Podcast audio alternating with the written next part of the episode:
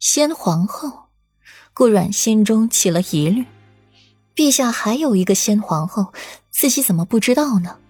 也没听旁人提起呢。白芷见顾阮若有所思，刚想说什么，浑身一震。世子妃，方才奴婢同您说先皇后的事，您可千万不要同旁人说起，也千万别说是奴婢告诉您的。白芷这么一说，顾阮心中不由得更好奇了。为何？世子妃，先皇后之事是宫中秘辛，奴婢也是偶然听宫中的老嬷嬷提起的。世子妃，您千万不要说是奴婢告诉您的，不然。不然，奴婢十颗脑袋也不够陛下看呢。见白芷这般畏惧，顾阮面上轻笑着答应，心底却暗暗的记下这件事儿。陈阳宫，顾阮站在宫殿外，从外面望去，里面极尽奢靡华贵，果然是宠妃住的宫殿。步入正殿，寒气尽数被驱散。顾阮进入里面，仿佛进入到另外一个季节，是暖融融的春天。守卫是雍容华贵的明夫人，轻轻的抬起眼睛，一双杏眼，极尽勾魂夺魄之感。欧阳明看到了顾阮，眼底划过了一抹深深的不悦。女人都不喜欢另外一个女人长得比自己好看。看着顾阮，眉不描而黛。肤无需敷粉，便白腻如脂；唇降一抿，烟如丹果，神若秋水，有一种说不出的柔媚细腻。而眉心的一点朱砂，更是为顾阮平添几分仙气，与眼角的胭脂痣相辉交映，更是让顾阮美到了极处。欧阳明华服袖袍下的手也紧紧地握了拳头。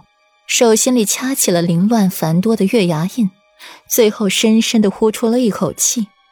长得好看又怎么样啊？温若隐、温若娴两姐妹长得比本夫人好看，不也是死了？程锦怀、程锦月长得比本夫人好看，还是死了？就连程锦熙那个不中用的家伙，不也是毁了容貌？就连天资傲人的华生。不也是下场凄惨？顾阮，你也一样。顾阮浅浅的看了一眼欧阳明一眼，迅速的挪开了视线，眉眼冷淡下来，明显的感觉到了欧阳明身上浓重的杀意和戾气，想杀我。臣妇拜见明夫人。书房中摆放着数枝红梅，精心的养在花瓶中。空气中散发着淡淡的梅花香气，裴玉淡淡的蹙了眉，又随即舒展。微臣参见陛下。裴玉步入了御书房，将手中的名单交给李忠，后才从容坐下。皇帝不着急去看名单，倒是略关心的询问裴玉伤势如何。裴玉下意识的摸了摸腹部。眸光微闪，才用着温和低柔的嗓音回道：“劳陛下挂念，区区小伤，不碍事，早已无虞。”皇帝确实不怎么放心，和裴玉说话的语气格外的亲厚。你小子就和你父王一样，性子沉闷，什么事都喜欢憋在心里，伤得再重，面上都是云淡风轻的，轻描淡写的都给接过。这点儿，你可不能学啊！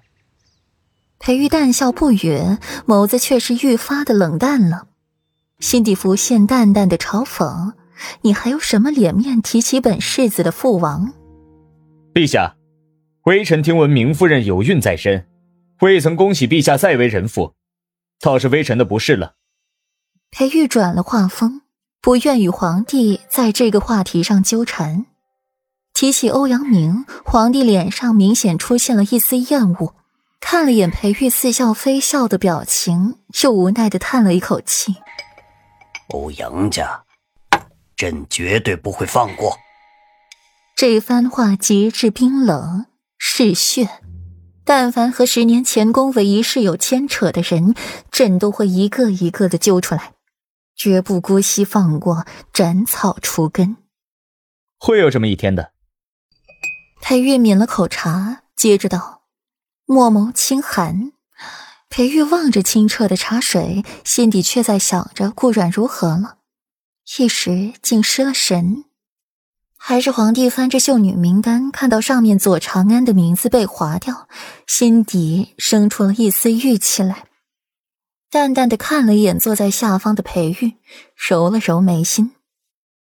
美清，这左长安，陛下，长安公主乃是华生郡主的独女。